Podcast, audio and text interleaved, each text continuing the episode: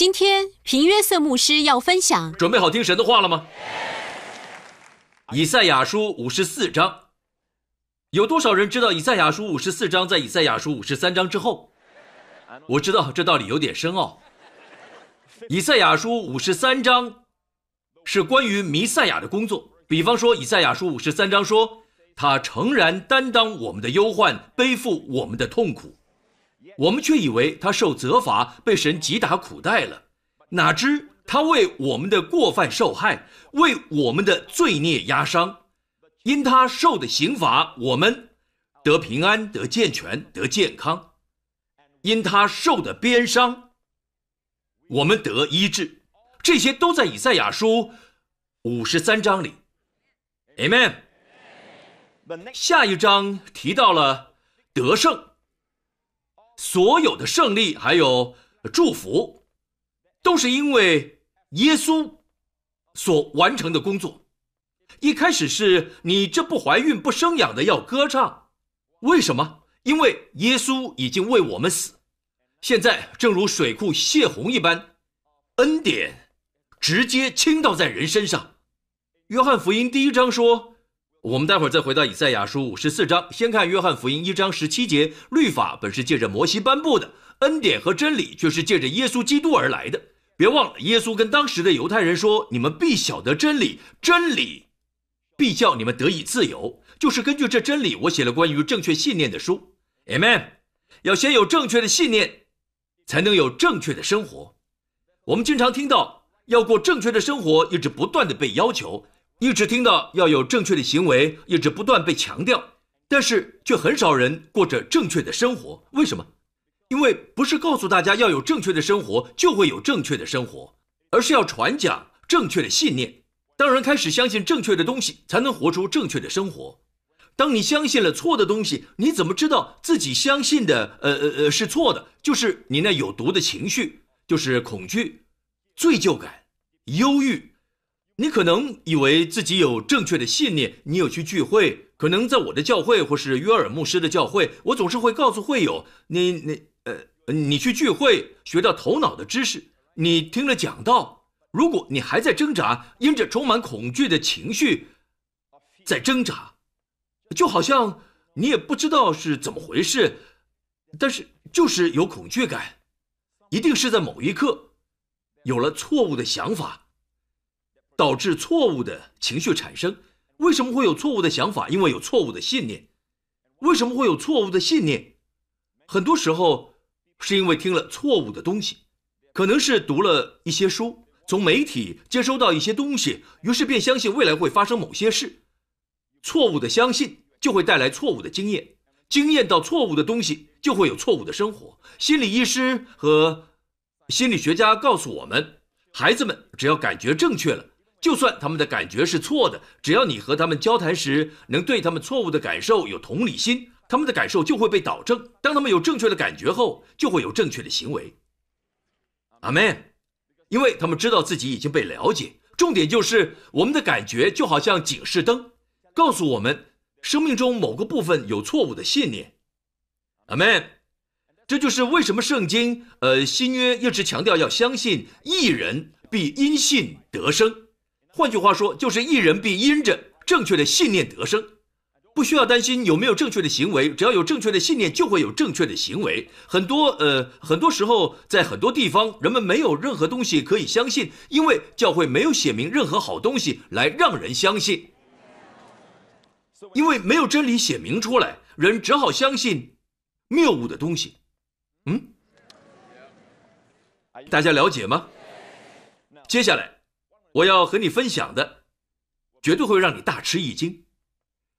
神永永远远、绝对、绝对不会生你的气，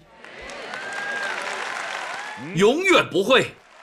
听好了，我说的一切都有圣经根据，好吗？这是我的风格，我施工的风格。好，我们一起看以赛亚书五十四章九节，清楚告诉我们，神说。这是在我好像挪亚的洪水，别忘了，五十三章说明基督救赎的工作之后，神在五十四章说了这些话，这是基督完成的工作带出的结果。神说，这是在我好像挪亚的洪水。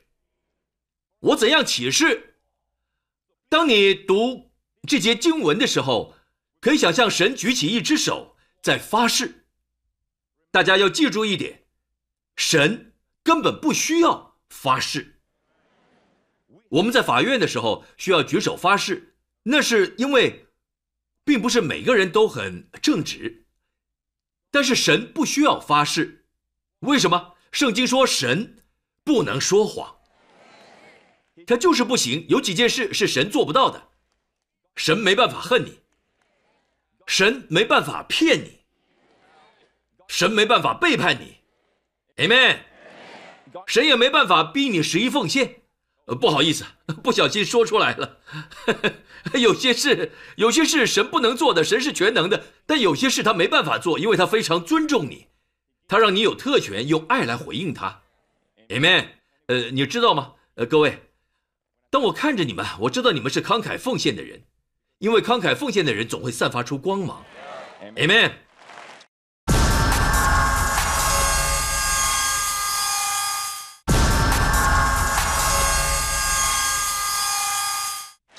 一定要记得，圣经第一次提到十一奉献时，没有人用枪指着亚伯拉罕的头，也没有人用咒诅来威胁。Amen。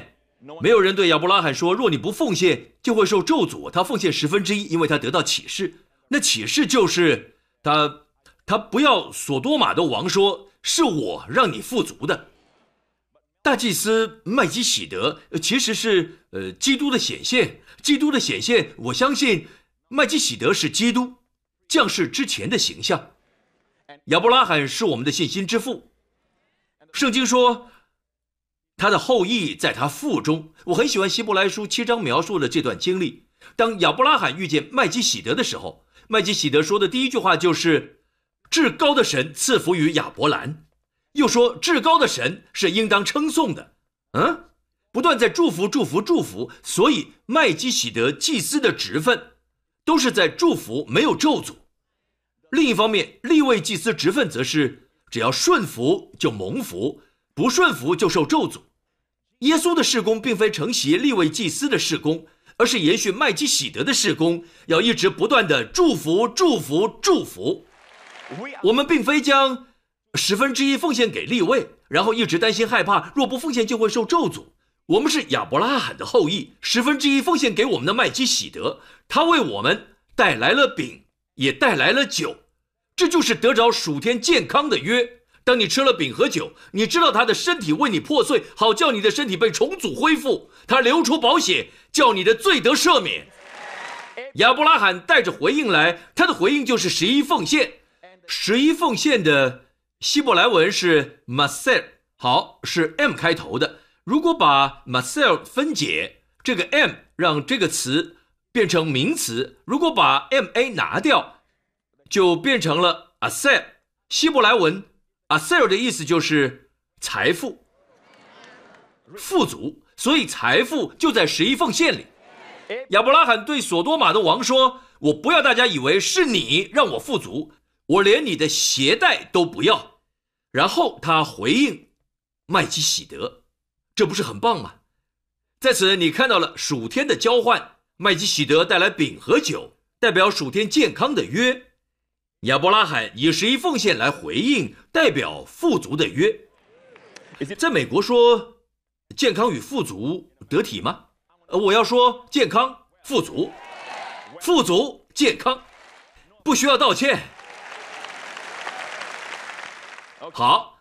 如果你不能接受在属灵上成熟点，Amen，这是圣经说的，所以 十一奉献不是每个人都懂的。当你读希伯来书五章，圣经说，论到麦基喜德，我们有好些话，并且难以解明，因为你们听不进去。呃，麦基喜德祭司职分是很深奥的，Amen。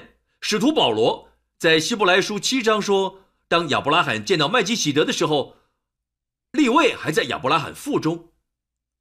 那立位是谁？亚伯拉罕生以撒，就是他的儿子以撒生了雅各，雅各生了立位，第四代了。而保罗得着这样的启示：当你献上十分之一时，你就祝福了后代的子孙。你的孩子都蒙福，你的孙子、你的曾孙、玄孙也蒙福，很棒的交易，不是吗？另一个证据就是由亚伯拉罕的玄孙立位开始的立位祭司职分，呃，不可能比麦基喜德祭司职分更大，因为立位祭司也向麦基喜德献上十分之一。换句话说，祖先所做的，就等于他的后代也做了。这就是为什么，在犹太人身上有一种不成比例的影响。他们有影响力，他们有不成比例的影响力，很会赚钱，能创造财富。他们自己不明白为什么，这是从亚伯拉罕传下来的恩高。好，听好了，他们都不知道自己有，这是从亚伯拉罕来的。他们的恩高只是小水滴，因为许多犹太人都还没得救。想象那些已经得救是亚伯拉罕真正后裔的，这恩高在我们身上岂不是更大？大家在听吗？Amen。所以千万千万别把十一奉献变成恐惧的来源。你献上十分之一奉献，都是因为你必须做，不然的话，你怕自己会受咒诅。不是这样的，我们已不再献给这样的祭司，我们不在立位祭司的管辖之下，我们在麦基喜德祭司之下。Amen。公义之王，他名字就是这个意思。他赐我们公义，他赐我们饼、健康以及他的完全，他的饶恕。我们用十一奉献来回应，阿门，都是免费的。好，好，引基督在以赛亚书五十三章所做的，神举手启示，这是在我好像挪亚的洪水，我怎样启示，不再使挪亚的洪水漫过遍地，我也照样启示，不再向你发怒，也不斥责你，绝对不会。下一节。大山可以挪开，小山可以迁移，但我的慈爱，希伯来文是和善，必不离开你。我沙龙平安的约，也不迁移。这是怜悯你的耶和华说的，Amen。再回去看第九节，就像我说过的，神不需要启示，当神启示的时候，就代表是双重绝对的保证，他不会做什么，绝对。不会再生我们的气或定我们的罪，绝对不会。这已经非常清楚了，各位，这不是一段非常抽象的经文。亚米念主义有自己的解读，加尔文主义又有另一种解读。这不是一段抽象的经文，这段经文清清楚楚就是神启示。你还要什么？神已经发誓，他永远不会对你生气。永远不会对基督徒生气，这就好像神举起手发誓，但神根本不需要发誓。我们会唱。I swear by the moon and the stars in the sky 知道吗？我们发誓是因为我们头上有些东西。你向星星发誓，向月亮发誓，你你母亲的坟墓发誓，比如这些方式，大家以为这些就是权柄。让我告诉你，神启示时他怎么做？神以自己启示，我真爱这个，因为没有比自己更大可以指着启示，就指着自己启示。论福，我必赐大福给你；论子孙，我必叫你的子孙多起来。他指着自己启示，这是神起的事，这是在我好像挪亚的洪水。从现在开始，当你在空中看到彩虹，不要再想到挪亚的故事。洪水过后，神把彩虹放在云彩中。他说：“这是我立约的记号。”天上的虹，我们也可以说，神把他的弓挂了起来，不会再射出审判的箭。弓挂了起来，他说：“我已平息。”阿门。从现在起，每当你看到彩虹的时候，神说：“这代表我永远不会再使地被洪水淹没。”你有没有想过，神是否对罪不再那么严厉？神举手发誓说：“我永远不会再生你的气，也不斥责你。不斥责不代表神不会纠正你，神还是会纠正我们。这里的斥责，希伯来文和斥责红海的斥责相同，在撒加利亚书则是撒旦啊，我主斥责你，有定罪的意思。如今那些在基督里的就不定罪了。Amen。如果有人说，这应许是给那些不再犯罪的人。那请你告诉我，他们都已经没犯罪了，神怎么还会生他们的气？来教会时，请把那些成圣的常识一起带来，别把脑子放在家里，好吗？如果你已经很顺服，而且没犯罪，神哪还会生你的气？这节经文就是给那些还没做到的人，给那些还在挣扎的人。各位，神给他们确据，神说：“我举手发誓。”这是在我好像挪亚的洪水。从现在起，当你看见彩虹时，要记得那提醒你，基督已经成就的，因为基督已经成就的，他在十字架上承担了你的罪。我对罪与不法之事，所有圣洁与公义的愤怒，全宣泄在我爱子身上。我爱子承担所有一切的罪，一点一滴都不剩，并且大喊成了。今天。凡相信我爱子的，我对他们已经完全没有愤怒。我已起誓，我永远不会再生你的气，也不会再定你的罪，绝对不会。我已经发誓了，这已经非常清楚了。这就是为什么启示录四章三节，当你祷告，当你来到神宝座前，一起看看那坐着的，好像碧玉和红宝石，又有红。又有红，围绕着宝座，围绕希腊文原意其实是像泡泡一样，不只是围着，而是将宝座整个包覆起来，不管从哪个面向都可看到彩虹。这就是为什么不再是审判的宝座，而是施恩座。代表了什么？不再有愤怒，不再定罪，进入我的同在里，只管坦然无惧来。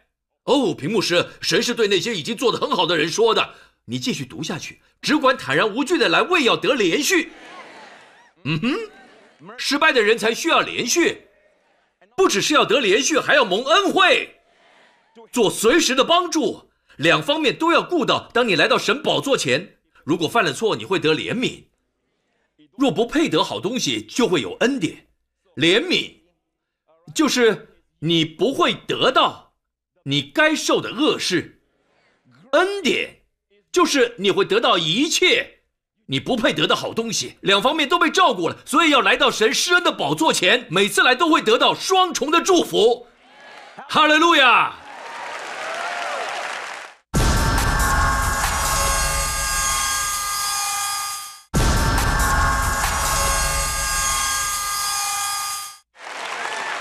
所以。我们是正确的。其实，保罗称这个是福音，得称颂的神福音。很不幸的，新式翻译只写了得称颂的神。当你看原文，Macarios 不只是得称颂，有得称颂的意思，但 Macarios 也是高兴、开心，也就是说是高兴的神福音。字面上的意思就是高兴的神福音。我认为很多时候，人们觉得神还在生他们的气，不喜欢他们，都是因为爱生气的传道人。许多人很困惑，因为电视上出现了一个微笑的牧师，这让人很困惑。但这就是人需要看见的。我记得有一次，我女儿杰宁，她还小的时候，当时我在看报纸，呃，可能。呃，不是报纸，可能是一些呃文件，教会的文件。呃，当时我皱着眉头，呃，你知道，呃，就是眉头深锁，想着教会很多的问题。他在旁边叫我“爸比”，我回答：“什么事？你在生我的气吗？你因为我不高兴吗？没有啊，宝贝，你为什么这么说呢？”他说：“你看起来好像在生我的气。”我就看了一下镜子，我是这个表情，一直都是像这样。各位，你要学会经常对孩子微笑，他们不会了解你的表情。孩子就是这样。父母如果离婚，孩子会怪自己；当事情出了差错，他们会怪自己。孩子很容易就责怪自己。要经常对他们微笑，对孩子微笑，学会微笑，也要学习对彼此微笑。在婚姻中也是要常常微笑。Amen。而这教会在这讲台上，牧师。不停的微笑，是不停的微笑，真的很美好啊！因为这正是这世界需要的。世上的人看不见神，而会看见代表神的人。几年前，跟大家说一下，我知道有很多牧师、传道领袖在看这个节目。很多时候，我们会认为，讲台上的人如果不骂我们，他就不是属神的人；如果他把我骂得狗血淋头，用信息毒打我一顿，那他真是属神的人。他们甚至有这样的期待。有些人情绪受伤到一个地步，他们到教会就是想讨骂。他们是情绪化的一代，没被骂就会拿刀割自己，了解吧？他们要有感觉。约儿，揍我一顿吧，宝贝，再给我一拳吧，来吧，再来一记吧，我才能相信你是属神的人。有些传道人就会配合这样的人，不停的揍你。神没有呼召我们来鞭打羊，是要喂养他的羊。所以。请各位牧师领袖记住这一点：当以色列人进入旷野时，他们渴了，有两次击打磐石。第一次是他们刚开始旷野的漂流，在利非定，他们口渴了，神对摩西说：“你手里拿着杖，就是先前击打河水，水就变血的杖。真是奇妙！律法是借着摩西颁布的，恩典和真理都是由耶稣基督来的。摩西行的第一个神迹是审判。”他将水变成血，带来了死亡。恩典也就是我们的主耶稣行的第一个神迹，就是把水变成酒，带来了欢庆与生命。啊，别忘了，律法是由仆人颁布的，恩典与真理是从儿子来的。你不能强夺儿子的东西，使仆人富足。你不能高举律法胜过恩典。恩典高于律法，阿门。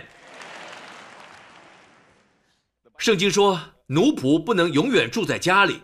记得摩西如何用杖击打磐石，磐石就流出水来。他这么做是正确的，他顺服了神。神说击打磐石，耶稣被击打了。耶稣已经代替我们被击打，你不要再打自己了。他已经因为你所做错的一切被击打。当你觉得应该惩罚自己时，就仰望十字架。你已经被打过了，你已经被鞭过了，你已经被揍过了。别再打自己，别再打你的孩子，别再打你的妻子，别再伤害你自己，不要再揍自己了。Amen。揍自己是骄傲的表现。Amen。你只需要放轻松，说：“主啊，我应该被打。”但我看见耶稣已经代替了我，那就是你的爱，我领受你对我的爱，这会改变、转变你的生命。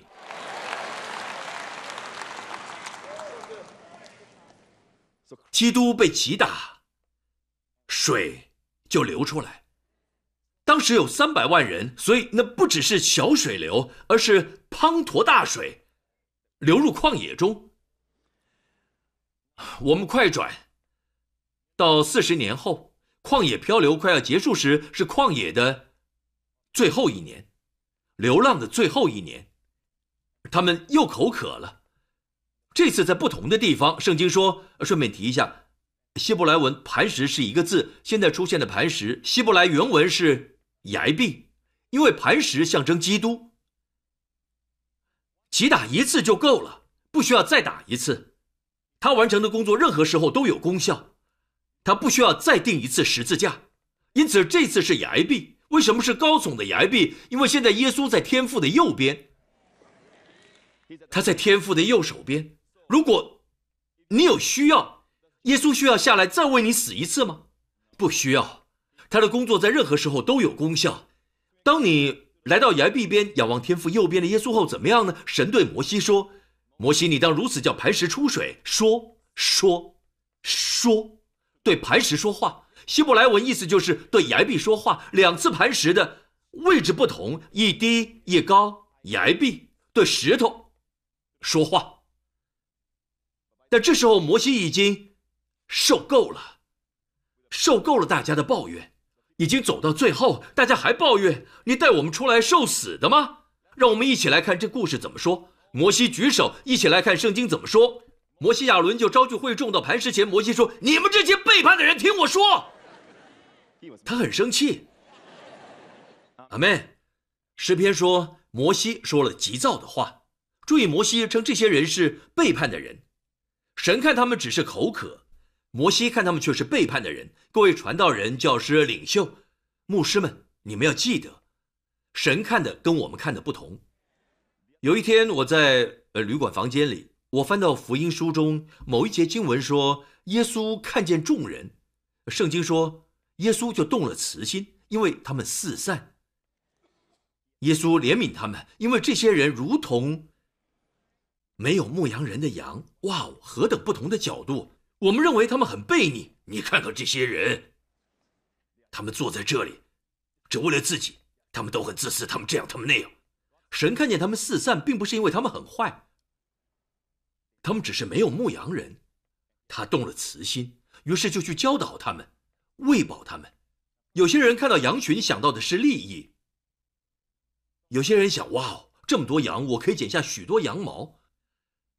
有些人想：我可以做多少羊排？但是神的角度却是，他在旅馆房间提醒我说：孩子，总要把人看成羊。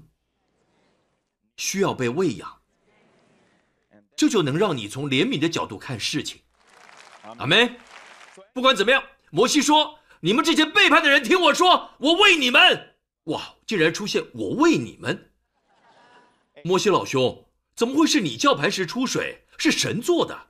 阿门。就算现在我们当中最圣洁的人，我给你一块石头，不管你怎么用力挤，你用尽全力努力挤，你只会弄伤自己，流出血来。如果神没有说话的话，大家认同吗？好，摩西说：“你们这些背叛的，我为你们使水从这磐石中流出来吗？”摩西举手，用杖击打磐石两下。为什么神要他用说的？今天你有需要，如果是身体上有疼痛，你只要说：“主啊，因你的鞭伤，我已得医治。”Amen。如果你在最终挣扎、习惯性的犯罪，我们被教导。有缺乏的时候，不要宣告缺乏什么，宣告神会供应什么。若你身上有疾病，不要宣告疾病，要宣告医治。当你犯罪时，你就要承认罪。这是根据一节经文，《约翰一书》一章九节。保罗在新约里没教过这个。再一次，若有缺乏，你要宣告什么？我的神会供应。若身上有病痛，你要宣告什么？因他的鞭伤，我得医治。若在最终挣扎呢？在基督里，我是神的义，我没办法计算，我到底收到多少见证？许多见证是美国来的，许多人对呃色情、毒品上瘾的，还有烟瘾的。经常听我讲到的人就知道，我教过，就算你正在抽烟，也要宣告在基督里我是神的公义。Amen。我们不是靠意志力，而是依靠属天的力量。不管什么习惯都能破除，持续宣告。就算你在看色情刊物，也是在看的时候，你最不想做的就是宣告，在基督里我是神的义。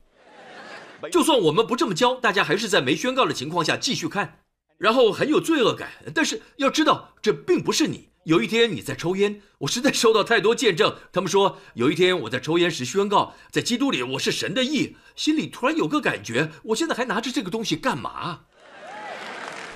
这就是做王掌权的能力临到，是在宣告时临到。有位纽约的年轻人写信给我，他受过严格的武术训练，所以他很了解纪律和意志力。他说：“呃，我记得不是很清楚，他大概二十几岁。他说我从十三岁开始就对色情刊物上瘾。我非常努力，因为我受过严格的武术训练，要有纪律。我运用纪律，身为基督徒的我想破除这个习惯，但却做不到。”屏幕师，有一天我听到你说，在犯罪时仍要宣告，在基督里我是神的义，我就不断宣告。一开始看起来情况似乎每况愈下，但我还是继续宣告。屏幕师，现在一年多过去了，我连一次色情刊物也没碰。我相信释放是永久的。我告诉各位，如果你，如果你用意志力胜过了一切，那么你就需要用意志力来维持。但若是神做到的神就会维持。各位同意吗？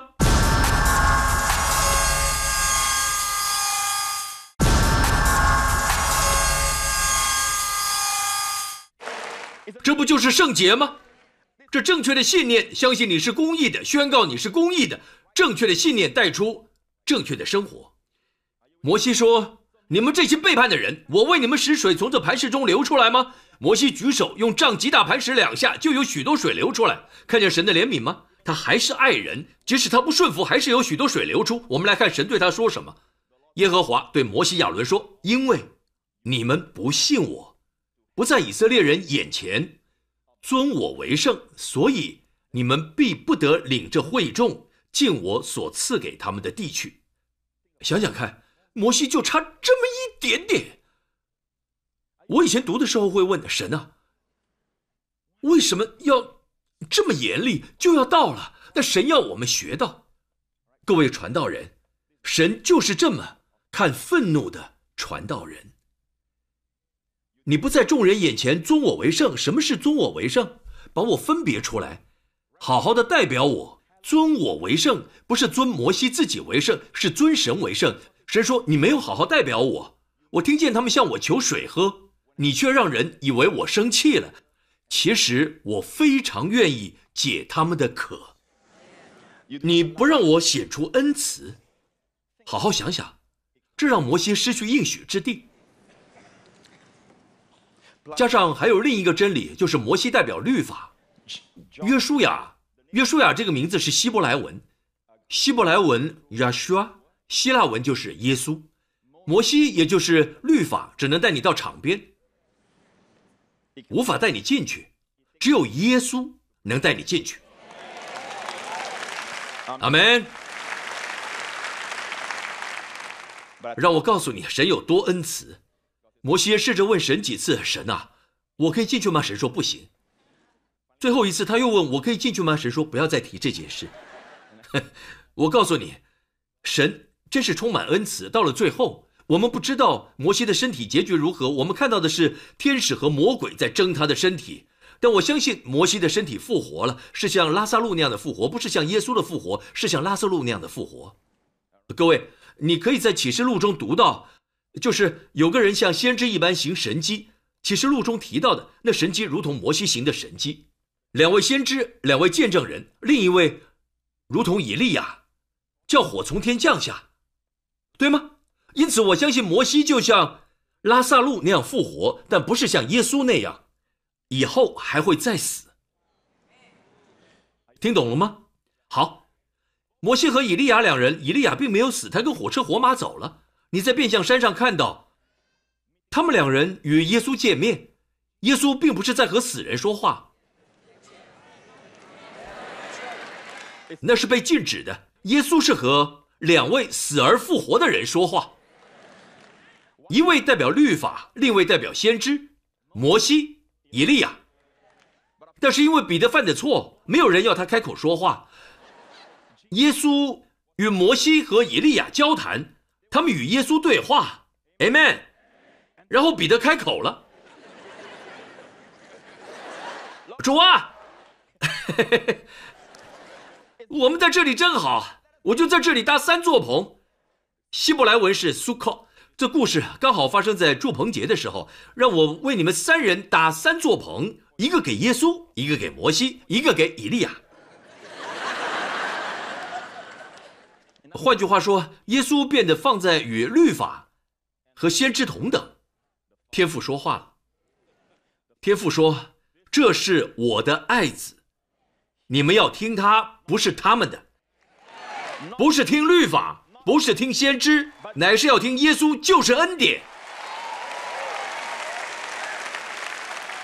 天父说：“你们要听他。”他们都很害怕，因为有云彩遮盖，他们都在发抖。旧约中，当云彩遮盖米利安又离开，他就得了麻风病。他们知道这事，因此害怕。但这云彩不是审判的云彩，是光明的云彩。旧约里的是乌云，这里是光明的云。新的已经来了，哈利路亚！耶稣在场。然后耶稣摸他们，他们应该在发抖。在场的有彼得、雅各、约翰，他们名字的意义分别是：彼得代表石头，雅各代表代替或取代，约翰代表恩典。石头已经被恩典取代了，很棒，不是吗？然后，然后神刚刚才说这是我的爱子，你们要听他。虽然他们发着抖，但耳朵还是专心听神子要说什么。会是责难、责备的话，还是审判的言语？神子说：“起来，不要害怕。”耶稣真是令人喜爱。不要害怕，起来。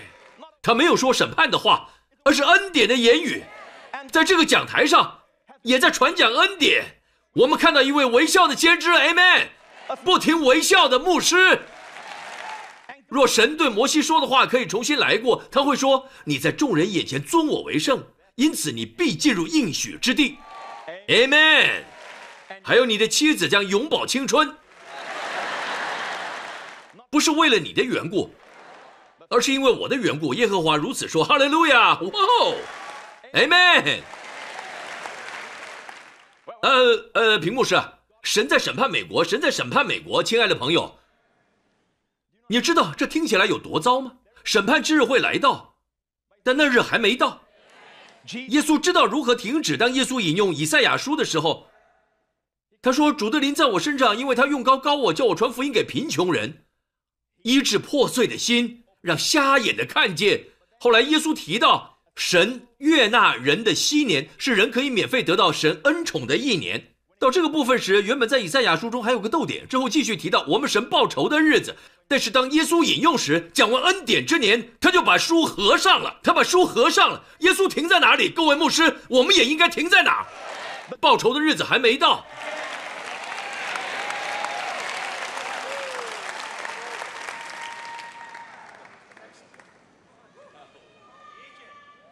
神在审判美国。呃，当当神造访亚伯拉罕的时候，他正要前往索多玛和俄摩拉，那可是索多玛和俄摩拉。神正要去那里，亚伯拉罕到神旁边说：“主啊，若你能找到五十个艺人，还会将全城毁灭吗？”神说：“只要有五十个艺人，我就不会毁灭那城，我就不会毁掉那两座城。”主啊，若是有四十五个艺人呢？只要有四十五个，我也不会毁灭。四十个呢？有四十个，我也不会毁灭；三十个呢？有三十个，我也不会毁灭。一直减少到，若是只有十个艺人，神说，若是只有十个，我也不会毁灭。听到神说的了吗？难道你要告诉我，在美国找不到十个艺人吗？等等，屏幕师，屏幕师，很明显，你没有读过以色列所受到的审判。因为他们背逆神，神让巴比伦人亡了以色列，他们成了俘虏。亲爱的朋友，请正确分解神的话。我们的情况和亚伯拉罕相同，亚伯拉罕时代没有律法，了解吗？亚伯拉罕的时代没有律法，他仍然与神同行，神称他为朋友。不要告诉我你需要有律法才能与神同行，律法尚未颁布之前，亚伯拉罕就这么做了。亚伯拉罕之后四百五十年才有律法。我们现在的情况和亚伯拉罕相同，了解吗？有些人想把我们带到当时以色列的光景，在律法之下长达一千五百年之久。各位，当他们在律法之下时，是一个不同的时代。顺服神，他们就会蒙福；背逆神，就会受到咒诅。我们不是在那样的约里，你不可以把我们比作以色列人。屏幕师，那那大卫呢？神让他的孩子死去，神大大的惩罚他。朋友们，听好了，大卫是在律法之下的人。大卫特别的是，他明白恩典。我该怎么，呃，怎么描述他呢？他是个有新约思想的人，活在旧约的身体里。他超前了他自己的世代，这就是为什么他经常呼求神你的 h a s d 也就是恩典，你的慈爱比生命更好，你的慈爱，你的恩典。永远长存，他知道要呼求恩典，所以不能用大卫来比。大卫要自己承担自己犯的罪，而我们的罪则不是。大家了解吗？大卫活在律法之下，我们不能跟他比，要跟亚伯拉罕比。亚伯拉罕不完美，他曾经撒谎，神还是使他富足，但绝不是因为他说谎。思考一下。他撒谎，你们可以去找我的信息。我讲过关于亚伯拉罕的信息，在上次来这里讲到的时候，你找得到那篇信息，让我来做总结。大家一起来看总结：路加福音九章，耶稣预备前往耶路撒冷受死，被钉十字架。路加福音九章，撒玛利亚人，耶稣在撒玛利亚那里的人不接待他，因他面向耶路撒冷去了。他的门徒雅各、约翰，神所爱的门徒，看见了就说：“主啊，你要我们吩咐火从天上降下来烧灭他们，像以利亚所做的吗？”他们以为自己很属灵，他们在维护主的名誉，因为撒玛利亚人不接待他，所以他们问要不要叫火从天降下。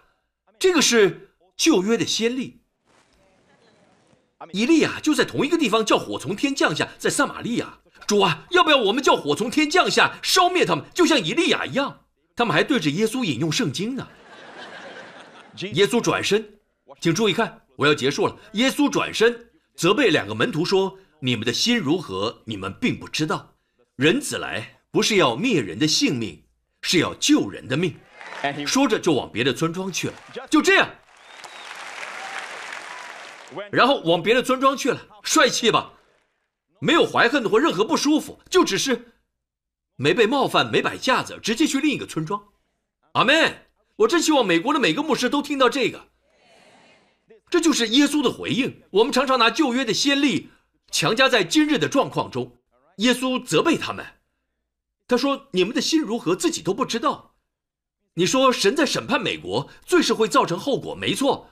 你看到全地都在叹息。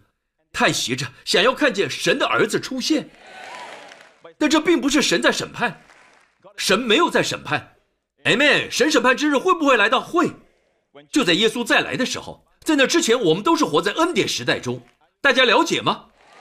神并没有在数算世人所犯的罪，他在对大家说：“回家吧，回家吧，我没有数算你犯了多少罪。”当我们说神在审判美国时，你可以想象在世界某处，有个恐怖分子看到了，他说。